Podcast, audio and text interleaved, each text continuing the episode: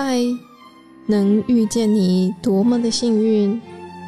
一起为生命订阅觉醒智慧，来点有温度的香与光。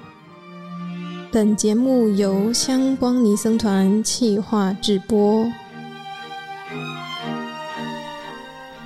来点香光的朋友，你好，我是香光尼众佛学院的毕业生。欢迎法师，我来自香港的罗汉寺。今天想跟你分享的是创造幸福的五项修习。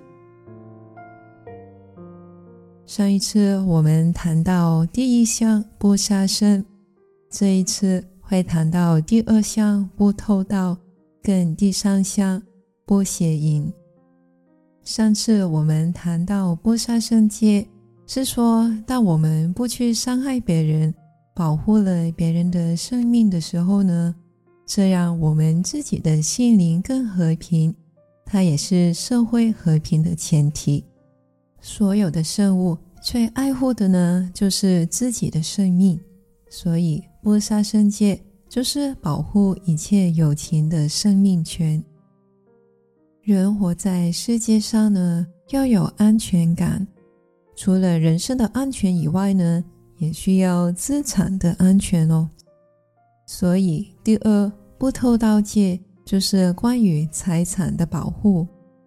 那偷盗呢，在佛教也叫做不与取。凡是属于别人的东西，如果我们没有得到别人的允许，我们就拿走了。这包括了种种偷盗、抢劫等的行为，又或是骗财、逃税、贪污等等一切的不诚信、不合法的谋取暴利的行为。所谓君子爱财，取之有道。其实，真正富有的人，不但不取不义之财，还乐于布施。那中国人很喜欢膜拜的财神爷，大家不知道知不知道？他的真身呢，是春秋时代末年的范蠡。那范蠡呢，他的一生非常的传奇，有善聚财、善散财的传说。他辅助越王构建福国以后，他深深的知道越王啊，他只能共患难。而不可以共富贵的性格，那他为了避免被杀害，就很聪明的隐姓埋名，然后开始他的第二人生，也就是去耕田跟做生意。那么范蠡他很有智慧，又有诚信，那所以他在商界里面的口碑很好，在几年下来了，很快就赚了大钱。不过范蠡他并不吝啬。他性格非常的慈善，那无论是在水灾、饥荒的时候，他都把他的财富布施给穷苦的百姓。那么齐王听说了，就想拜他当宰相，可是呢，他本来就不想做官，就拒绝了。然后他又把所有的财富都分给了朋友跟乡民，这就是他第二次的散财喽。那么最后。他要搬到另外一个地方东山再起，因为他实在是很有智慧，所以他很快又赚了大钱。可是他还是非常的慈善，所以呢，他得到乡民的敬重，从此就封他为财神爷。范蠡很重视做买卖要公道，那相传中国古代的秤就是范蠡发明的。有一天，他在井里面汲水的时候，就有了灵感，用我们今天所谓的杠杆原理，发明了秤，用秤砣来测量货物的重量。那十六两就刚刚好是一斤这样。可是时间一久呢，那他就发现有黑心的商人啊，做买卖不诚实，那怎么办呢？于是。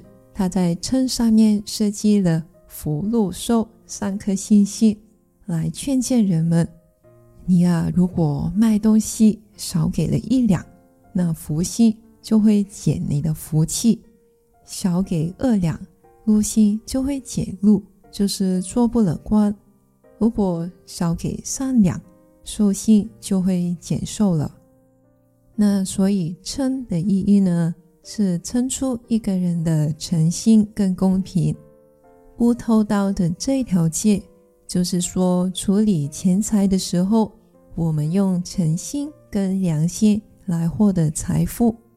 不单是如此，佛教呢更提倡我们应该要布施，就好像范蠡一样，他不执着名利跟财富，把所有的钱财都布施给穷人，反而让他成为人人喜欢的财神爷。那持守不偷盗戒呢，我们会受到别人的尊敬，不但是我们现世可以很安稳，在未来也会富有，福禄寿也跟着我们来了。进一步的来说呢，如果社会上面的每一个人都不去侵夺其他人的财产，也不去剥削别人，就会减少了压迫跟不公义、贫富悬殊的问题。社会安定了，所有人都可以活得心安理得又幸福。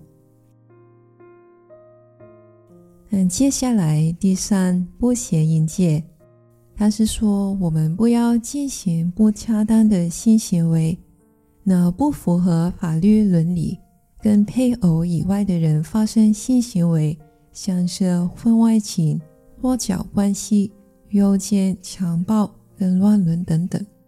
其实我们很多人对于幸福美满的感情生活都充满了期待。不过，感情它不一定是一帆风顺的。有人这么说，婚姻就好像是一本书一样，在第一章写的是一首诗，其他呢都是平平淡淡的散文。那么，也有人把爱情。比喻为跟另一半冒险的旅程，它需要无比的耐心跟智慧，才可以让两个人的关系更长久。不谐音的意思是对自己的伴侣忠贞。如果我们设身处地去想，没有人会想自己的爱情或是婚姻被别人破坏。有些人他可能不介意损失了钱。可是呢，绝对不能够忍受另一半跟别人发生关系。那所以持守不邪淫戒，也不因为自己一时的冲动来跟别人发生婚姻以外的关系。那不但保护了自己的家庭跟名誉，也保障了别人的家庭，甚至下一代的幸福。因为我们知道，家庭的不幸往往会传递到下一代。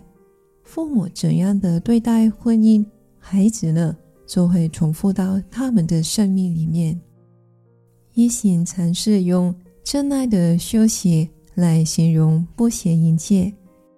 有时候我们要追寻完美的爱情，往往呢都是向外面去追寻，想要找到一位完美的情人，然后呢进入幸福的婚姻。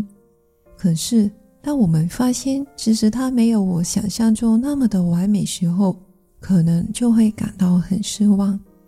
其实美丽跟善良，它都存在我们每一个人的心里面，我们也可以在自己的内心去培育它。有一个很美丽的比喻，我们跟伴侣相处，就好像是相连的两座花园。一座是自己的花园，一座是伴侣的。可是，首先呢，我们要先照顾好自己的花园，就是在自己的心里面灌溉慈悲、了解跟爱，也去掉我们心里面的愤怒、恐惧跟嫉妒这些不好的种子。那如果照顾好自己的花园，然后我们也可以去帮助伴侣去照顾好他的。那么这样相连的两座花园呢，都会开满美丽的花。在一行禅师的第三项正念修习里面，他建议我们，如果我们觉知到不正当的性行为，它所带来的痛苦，我们就承诺会培养我们的责任感，学习去保护自己、家庭跟社会的诚信跟安全。我知道性并不等于爱，有贪欲所以生的性行为会伤害自己跟别人。如果没有真爱，也没有长久公开的承诺，我不会发生性行为。我会学习培养四个真爱的基本元素，也就是慈、悲、喜、舍。这样，我可以让生命更快乐、更美丽的延续到未来。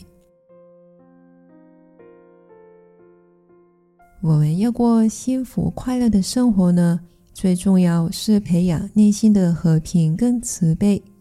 如果承诺只守五项的正念修习，包括不偷盗跟不邪淫，可以帮助我们远离贪欲的烦恼，也为自己跟别人创造平安喜乐的种子。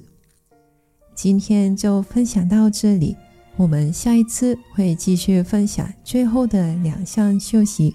不妄语跟不饮酒。